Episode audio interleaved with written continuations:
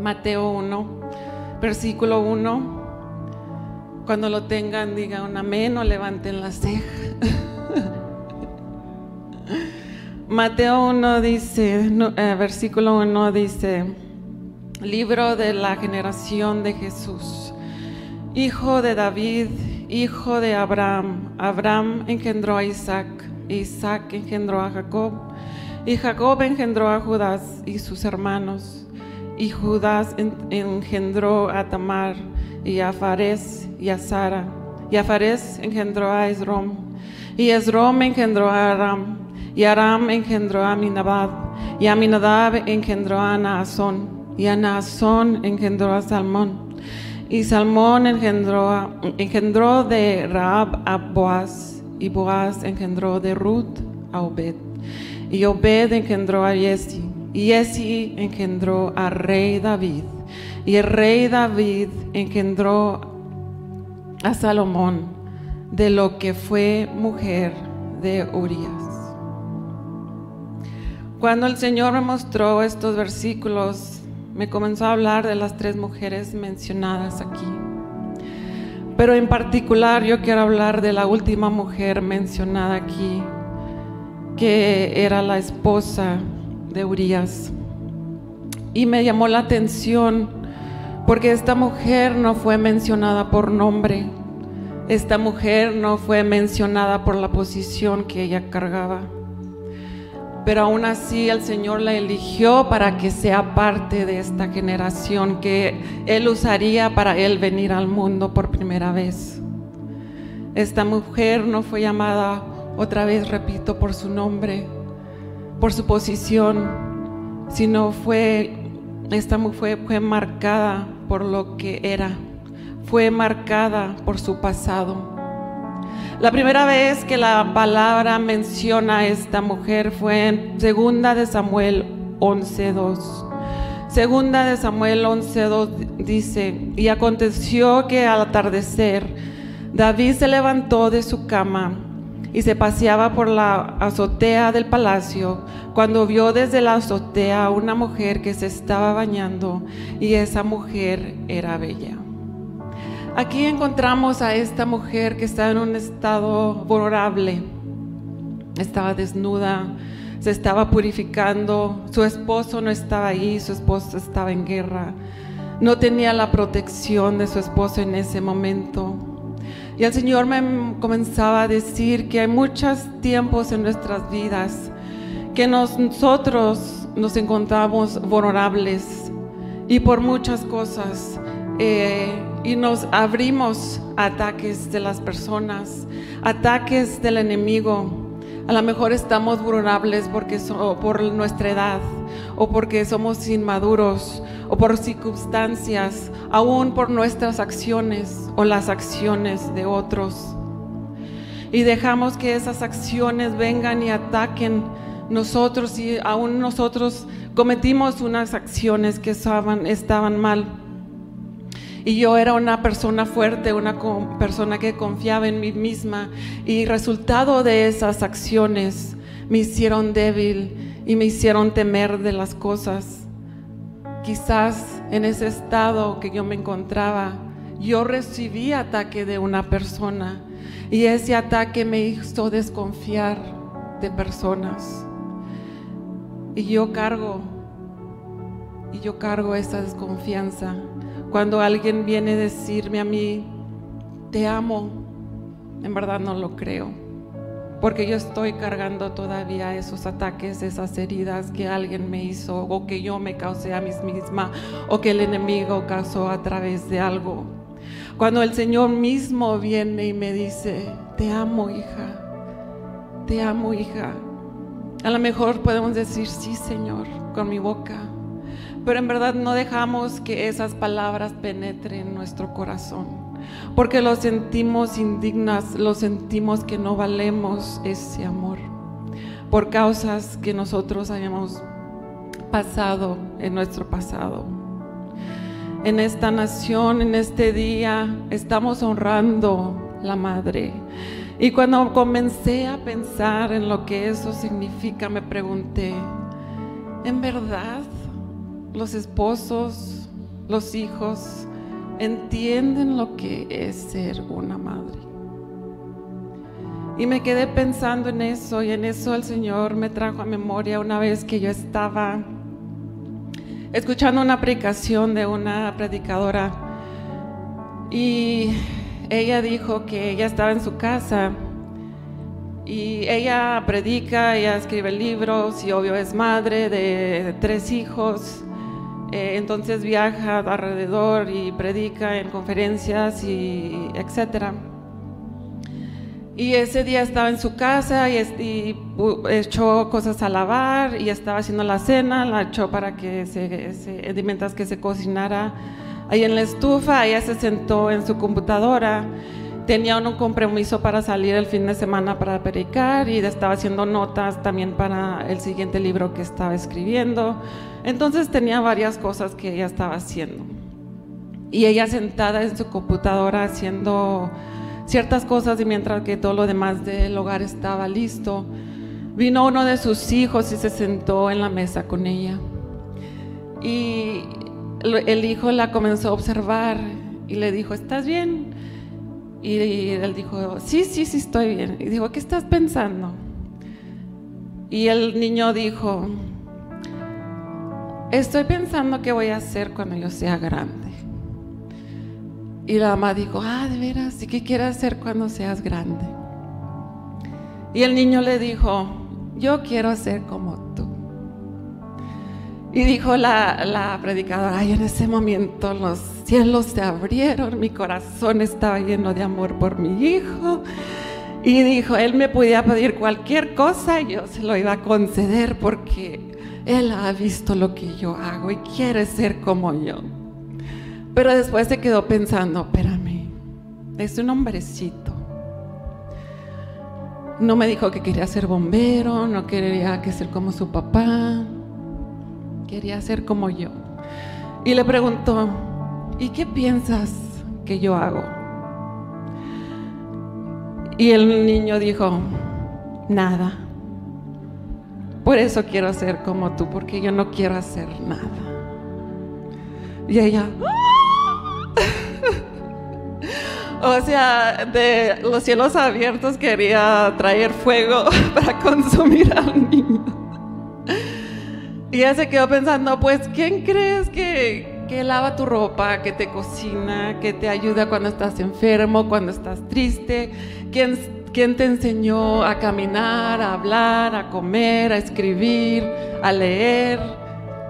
Pues eso nomás es lo que hacen las mamás. Eso no es nada. Y cuando la, la predicadora estaba diciendo esas cosas, yo me quedé pensando en cuántos hijos, cuántos esposos piensan lo mismo. Y, me entristecí porque dije, si me le preguntaran a mis hijas, ¿qué hace tu mamá? Aunque yo trabajo fuera del hogar, pero hay muchas mamás que trabajan simplemente en el hogar y es más que suficiente. Pero muchos de los hijos les preguntan, ¿qué hace tu mamá? La mayoría dice, no es nada, no se queda en la casa. En vez de decir, hace más que todos nosotros. Pero la respuesta es, oh, no se queda en la casa, no es nada. Y no entienden que la mamá hace tanto por todos nosotros y se desviste por todo, desgasta por todos nosotros. La mamá es una mucama limpia la, ropa, lava la ropa, limpia los trastes, eh, aspira, mapea, lava los baños, etc. Es una abogada, siempre está abogando por los derechos de sus hijos.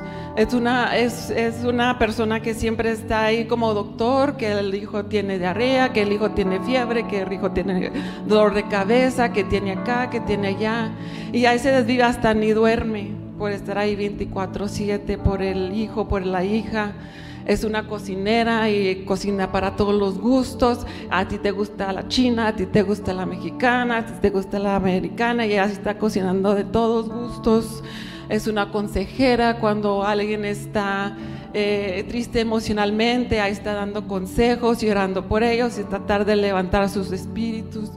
Es una maestra que, que eh, nos enseña desde cómo caminar, cómo reírnos, cómo hablar, cómo correr, cómo escribir, cómo leer. Es una detective halladora de todas las cosas. Si le preguntamos dónde están los zapatos, ella va a saber que está en la esquina, en el otro lado de la casa, dónde están las llaves del esposo, que están aquí en la bolsa, que dónde están los lentes arriba de la cabeza. O sea, la mamá siempre va a saber dónde están las cosas. El que, en la que diga que es razón, diga amén. Le preguntamos al marido. Mis hijas les preguntan a mi esposo, papá, ¿dónde están mis zapatos? Pues ¿dónde los dejaste? no está preguntando si no ya subiera donde los había dejado. Pero en verdad no me di cuenta cuánto hace la mamá. Hasta que yo comencé a trabajar en lo secular, en una de las oficinas que yo trabajaba, era en un ortodontista. Y la mayoría del tiempo las mamás llevaban a los hijos, pero había ocasiones que los, los papás los llevaban. Entonces, obvio, yo tenía que hacer preguntas y tomar datos, etc. Entonces, a veces, cuando llegaban los papás, ok, eh, tengo preguntas, su hijo está haciendo eso. Ay, fíjese que su mamá no pudo venir ahora, yo tuve que traer al niño ok, luego esto y esto, ah, fíjese que la mamá no pudo venir ahora, pero yo tuve que traerla. Ay, ok, vamos a hacer estos documentos. Ay, fíjese es que la mamá no pudo venir. y así, ok, respire y siente. y no es todo el tiempo, pero sí yo he visto que los papás en verdad este, dejan que la mamá hagan mucho de las cosas de los niños también me daba risa porque a veces me decían los, papás que trajeran una lista. Ah, la mamá no pudo venir, pero me dijo que preguntara estas preguntas. Y cuando yo vi eso dije, wow, en verdad la mamá es, se esmera por los hijos y está en sus hijos en todo, no importa qué esté sucediendo en su vida. Eh, ellas hacen lo que tienen que hacer para que sus hijos estén bien. Desde desde que nuestros hijos están en nuestro vientre, yo entiendo que yo he sentido que las mamás no nomás lo que hacen físicamente, sino emocionalmente. Es un cambio total. Eh, yo cuando me embaracé, yo los dos embarazos que tuve no, fueron fáciles para mí. Yo era una persona que nunca los vómitos nunca se me fueron.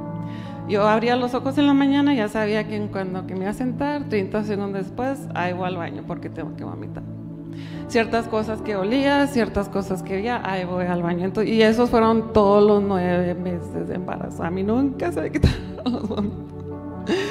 Y a mis niñas le encantaban, a lo mejor no le encantaban, a ellas no, les molestaba mi costilla.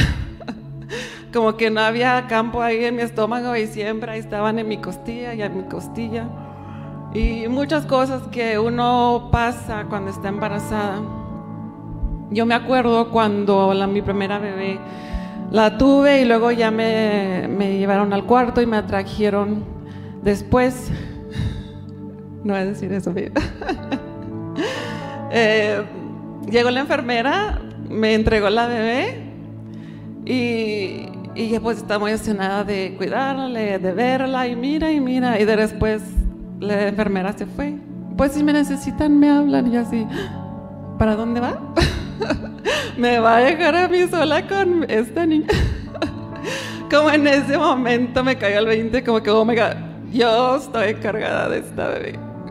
Y emocionalmente, aunque físicamente estaba destruida en este momento, pero emocionalmente sentí un peso tan grande en ese momento y dije, Señor, qué responsabilidad tengo en este momento y ni cuenta me había dado hasta que la veo no importa los nueve meses de vómito y enfermedades que tuve en ese tiempo hasta que la tuve ahí, la enfermera se fue y me dejó encargada de mi hija y dije, ¿qué está pasando aquí?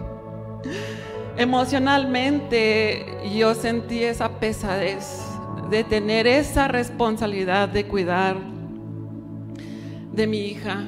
en ese momento. Y es algo que solo una madre puede entender lo que yo estoy hablando.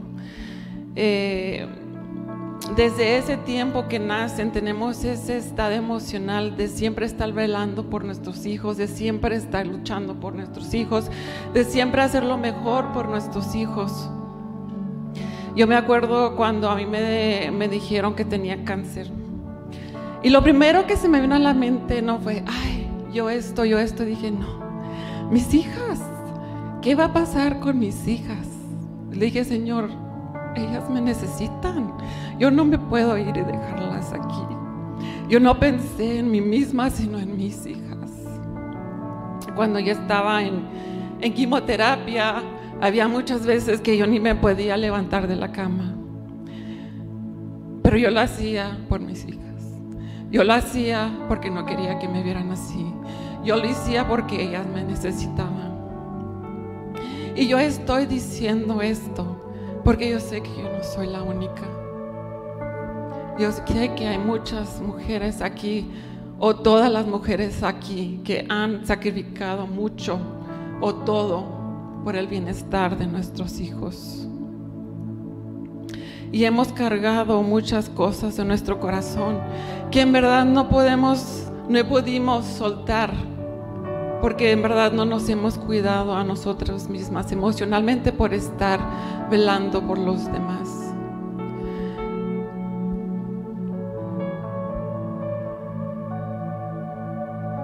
Estas cosas que estoy diciendo en verdad, no las estoy diciendo para las mujeres, la estoy diciendo para los hombres y los hijos de aquí. Porque ellas saben, ustedes saben lo que pasa, ustedes saben lo que sienten, pero a mitad de las veces los demás no, nuestros hijos no, nuestros esposos no. La semana pasada yo estaba hablando con el apóstol y estamos hablando de ciertas cosas. Y me dijo, en la familia, la mujer refleja el trato del marido. Y los hijos reflejan la instrucción de la mamá. Pero el hombre refleja el carácter a través de la relación que tiene con Dios.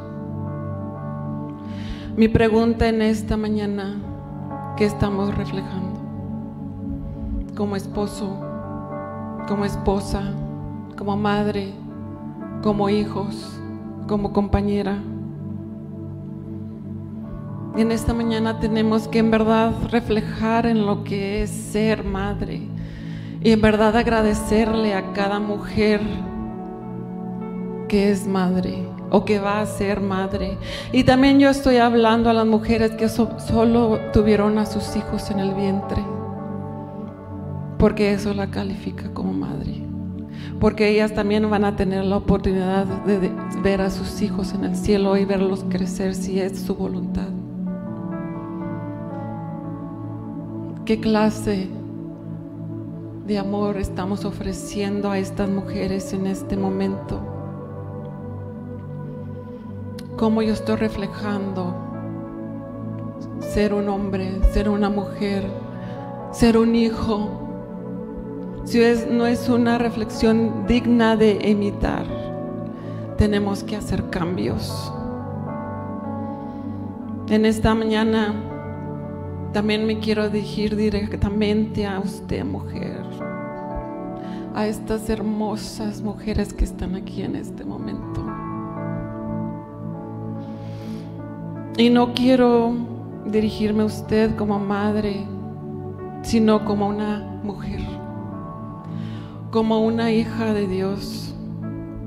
Porque desde el principio de la creación, el Señor me mostraba y a través de conversaciones que he tenido, yo he visto cómo nosotros somos, traemos un balance tan necesario en el plan de Dios. Si vemos desde el principio de la creación, cuando el Señor comenzó a crear el firmamento y el cielo y la tierra y los animales y las bestias y los peces, y los pájaros y hasta el mismo hombre. había total armonía. Pero después el Señor dijo, no está bien que el hombre esté solo. Y voy a quitar materia viva de él. Y voy a hacer a una mujer. La siguiente escena después que la mujer viene aquí a la tierra es la caída del hombre. Porque ahí Satanás vio el potencial que cada mujer tiene en el plan de Dios. Y dijo, con esta yo me tengo que meter. Porque si yo me meto con ella, me meto con su descendencia y su descendencia es corruptida. Entonces mi plan va a funcionar nosotros tenemos una responsabilidad tan grande como las más grandes colaboradoras con Dios para traer vida a este mundo, para traer instrucción a esas vidas, para traer balance a su creación. Pero ese balance siempre tiene que ser destruido por el enemigo y por eso siempre las mujeres son múltiplemente atacadas por muchas cosas, porque si nuestro corazón es destruido, entonces nuestra descendencia también lo va a hacer. Es un trabajo tan grande. Cuando le preguntaba a mi Dios, ¿qué quieres que yo les diga a estas mujeres? ¿Qué quieres que yo les recuerde de parte de ti? Y nomás me dijo dos palabras y esas dos palabras fueron su valor, su valor. Y no me estaba hablando valor de madre, sino valor de mujer. No quiere que ustedes simplemente lo entiendan y no nomás lo sepan, sino que lo crean.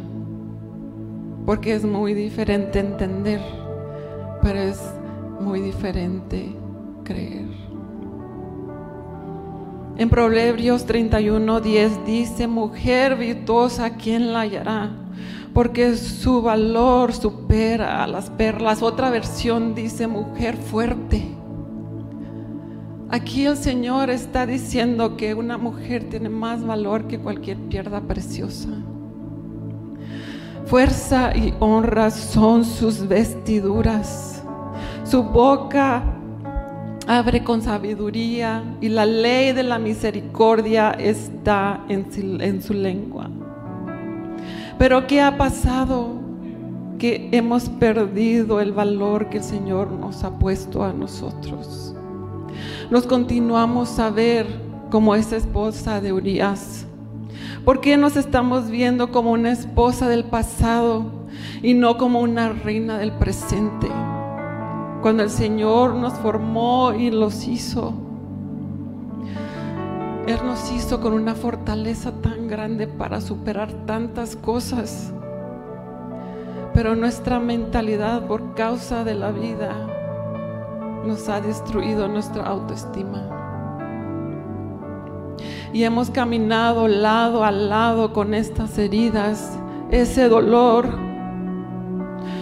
porque hemos perdido porque hemos sido abandonadas, porque hemos sido abusadas emocionalmente, físicamente, aún sexualmente. Y nuestra estima es una que no sirve, una de menosprecio.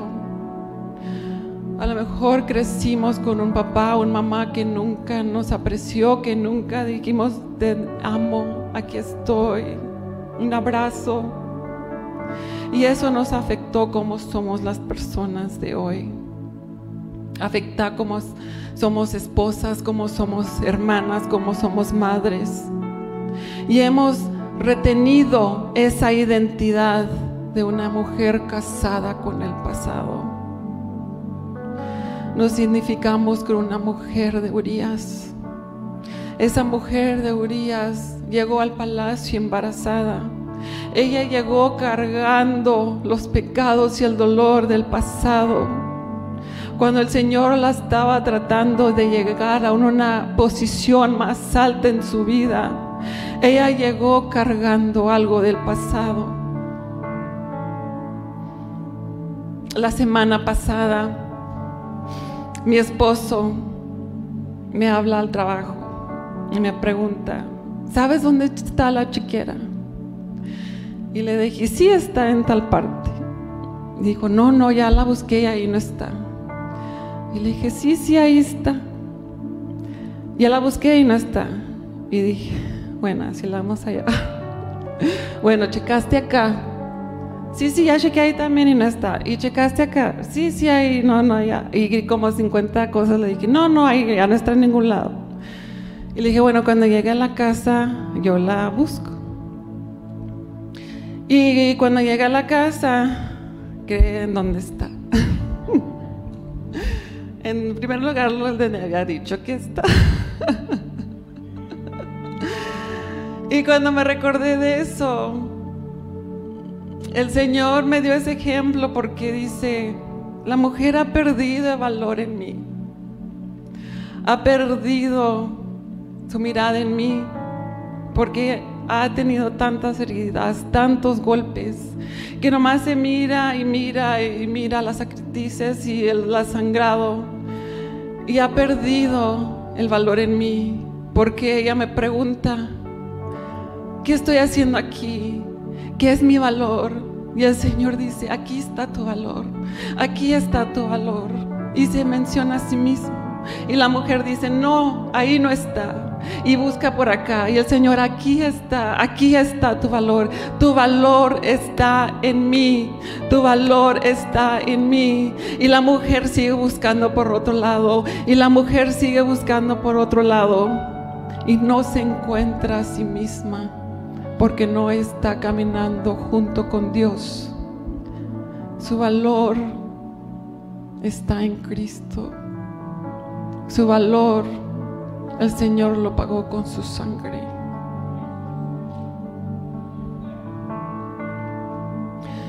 Eclesiastes 3, 3 dice tiempo de matar y tiempo de sanar, tiempo de destruir y tiempo de construir.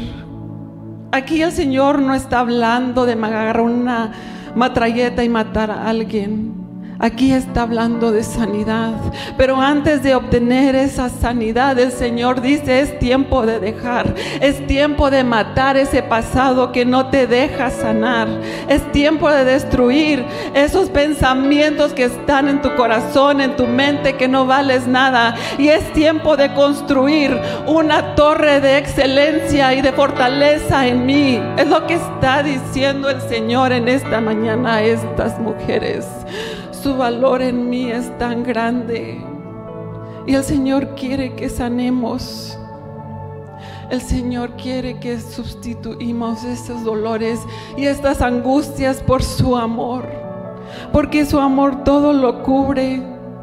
Su amor todo lo contesta. Cantares 4, 7 dice, eras toda bella, oh amada mía, y en ti no hay defecto. Eras toda bella, oh amada mía, y en ti no hay defecto. Estoy leyendo esta escritura porque yo, yo pasé un tiempo de muchos trastornos emocionales. En esos tiempos, en verdad, yo no sentía que yo tenía valor en cualquier área de mi vida. Eh, y yo puedo decir que a lo mejor estaba en un estado depresivo y, yo no podía salir de ello, no podía, aún tenía dificultad verme en el espejo porque no, no me hallaba no sabía dónde iba, dónde andaba, no me identificaba con nada. Y en una ocasión el Señor me habló y, me enseñó ciertas cosas de mí, pero más que nada, cuando yo estaba reflejando en esa experiencia,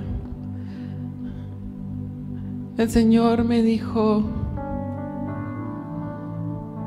Aquí hay una morena hermosa. Estoy buscando una morena hermosa. Ahí está la hermosa. Pasa, morena hermosa. El Señor me dio una experiencia muy hermosa. Así como esta morena hermosa. Y me dejó ver, no como yo me veía. De este lado, así frente. Y me paró delante de un espejo. Un espejo espiritual. Y me dijo, yo quiero que tú te veas como yo te veo para que ya pares este menosprecio en tu vida. Y cuando yo me recordé de eso, el Señor simplemente me dijo, hay una morena hermosa que yo quiero que vea como yo la veo. En este momento, que el Señor abra tus ojos espirituales para que te puedas ver como Él te ve, sin defecto, sin amargura, sin dolor, solo su amor, solo tu belleza a través de Él. Cuando estés lista, abre los ojos y que el Señor te muestre la belleza que cargas. Y el Señor en ese momento me dejó ver no más mi físico, sino lo de adentro. Que es tan importante lo que cargamos adentro. Es tan importante lo que cargamos adentro. Porque ahorita nosotras podemos estar bien guapas, pero por dentro estamos sangrando y dice el Señor, ya no más. Ya no más. Ya no más. Porque dice, si tú no ves el valor en ti, entonces no ves el valor de mí en ti. Estamos menospreciando el valor de Dios en nosotras. Cantares 2, 6 dice, su brazo izquierdo está bajo mi cabeza y su derecho me abraza. El Señor me dejó ver que así tiene a las mujeres. Las tiene abrazadas, las tiene protegidas, pero no lo sienten, no lo sienten y no lo ven. El Señor dice es tiempo es tiempo de cambiar ese dolor por mi amor. Es tiempo, es tiempo de cargar el amor de Cristo en nuestro corazón. Cantares sigue diciendo, mi amado habló y me dijo, levántate, oh amada mía, oh hermosa mía, ya ha pasado el invierno y la lluvia ya se ha ido. Ha brotado la flor de la tierra. Y en ese mismo pensar, en este momento yo les digo a ustedes, oh amada mía, oh amada mía, dice el Señor, levántate oh hermosa mía, porque el invierno ya pasó y la lluvia ya se ha ido. Hoy brotan las flores de la tierra. Ya no más los podemos identificar como una esposa del pasado, sino como una hija de rey de reyes, como una madre que engendra reyes y reinas porque yo cargo el valor de la sangre de Cristo, yo cargo esa marca del Padre. Y si el Padre lo vale todo, quiere decir que yo lo valgo también. En este momento, yo quiero invitar a toda mujer que ha menospreciado el valor que usted tiene en el plan de Cristo que pase. Es tiempo que nos veamos con el valor de Cristo. Es tiempo que veamos que ese amor lo cubre todo, lo sabe todo y lo sana todo. Ya no nos podemos ver con menosprecio, sino como unas reinas del presente y no unas esposas del pasado. Yo invito a cada mujer, solo las mujeres que pasen a este altar y vamos a hacer una declaración. Vamos a hacer esa declaración. Que ese valor que el Señor ha puesto en mí se va a avivar en mi vida. Que va a hacer una transformación en mi salud que va a haber una transformación en el ministerio como madre, como sierva de Dios, como hija, como esposa, como hermana porque todas las áreas afectadas en nuestras vidas son causadas por lo que traemos de por dentro. En este llamado yo les estoy pidiendo que solamente piensen en usted como persona. Yo como Lizzie, yo como Alejandra, yo como Miriam, yo como Andrea, yo como Cristi. No vengan a pedir por sus hijos, no vengan a pedir por sus esposos. Ustedes vengan a pedir por ustedes mismas.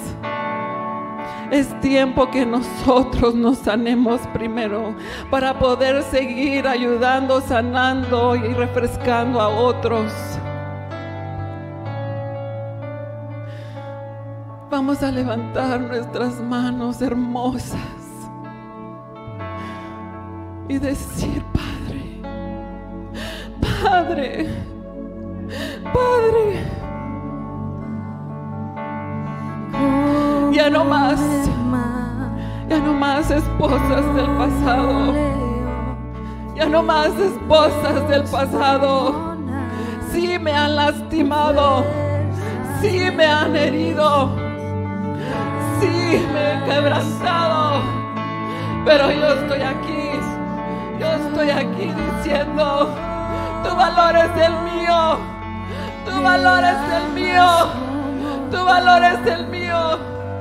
Yo valgo la pena. Yo valgo tu sacrificio. Yo valgo todo por ti, Padre. Mi corazón es sano. Mi corazón es purificado. Ya no más cargo estas penas del pasado. Si no voy a estar llena de tu amor, de tu poder, de tu fortaleza a decir que el Señor me sacó del pasado y pude llegar a mi presente con el corazón lleno, listo, purificado para hacer tu voluntad.